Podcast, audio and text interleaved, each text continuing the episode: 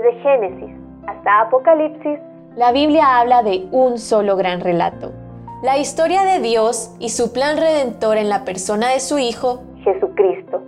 Te invitamos a escuchar este extracto de la Biblia devocional centrada en Cristo, presentada por Lifeway Mujeres y Biblias Holman. Esta es la casa del Señor. Primera de Crónicas 22, 6 al 19. David, el varón con un corazón conforme al de Dios, se había dispuesto a edificar el templo para honrar el nombre de Dios.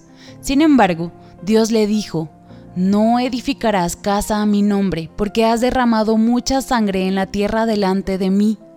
Uno pudiera pensar que, por los hechos tan sobresalientes en el reinado de David, por todas las victorias que Dios le había dado delante de sus enemigos, construir el templo sería una forma enorme de mostrar su gratitud hacia Dios. Y podemos ver que esa era la intención de David. No quería hacerse famoso por edificar la casa del Señor, sino dar toda la honra y gloria a Dios. Sin embargo, Dios no solo quería que se edificara una casa a su nombre, sino que también deseaba que se construyera en un ambiente de paz, después de obtener la victoria sobre los enemigos. David cumplió y siguió hasta el fin las indicaciones de Dios, aun cuando la oportunidad de construir un templo, la casa de Dios, se le diera a su hijo Salomón. Fue un morir a sí mismo, una rendición total a Dios. David se hizo a un lado y le dio a su hijo ese lugar que Dios había designado. David preparó todo para que su hijo edificara el templo cuando Dios le diera reposo a su pueblo. Eso nos lleva a pensar en nuestro Señor Jesucristo, el príncipe de paz. El que edifica la iglesia es aquel que nos da la paz y reposo a nuestra alma.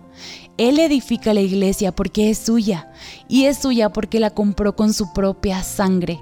Nuestro Señor Jesucristo comparó el templo físico con su cuerpo cuando habló de destruir y levantar su cuerpo en tres días, con referencia a su muerte y resurrección. Su cuerpo resucitado es la garantía para que ahora nosotras seamos parte del nuevo templo que Él está edificando, su iglesia. Como dijo Pablo, ¿no sabéis que sois templo de Dios y que el Espíritu de Dios mora en vosotros? Porque el templo de Dios, el cual sois vosotros, santo es. Primera de Corintios 3, 16 al 17. El templo, la iglesia, no es edificada por manos, no fue comprada por esfuerzo humano, sino que fue comprada con la preciosa sangre de Cristo. Nosotras somos parte de esa gran obra de Dios. Démosle gracias. Para conocer más recursos relacionados a esta gran historia, visita www.centradaencristo.com.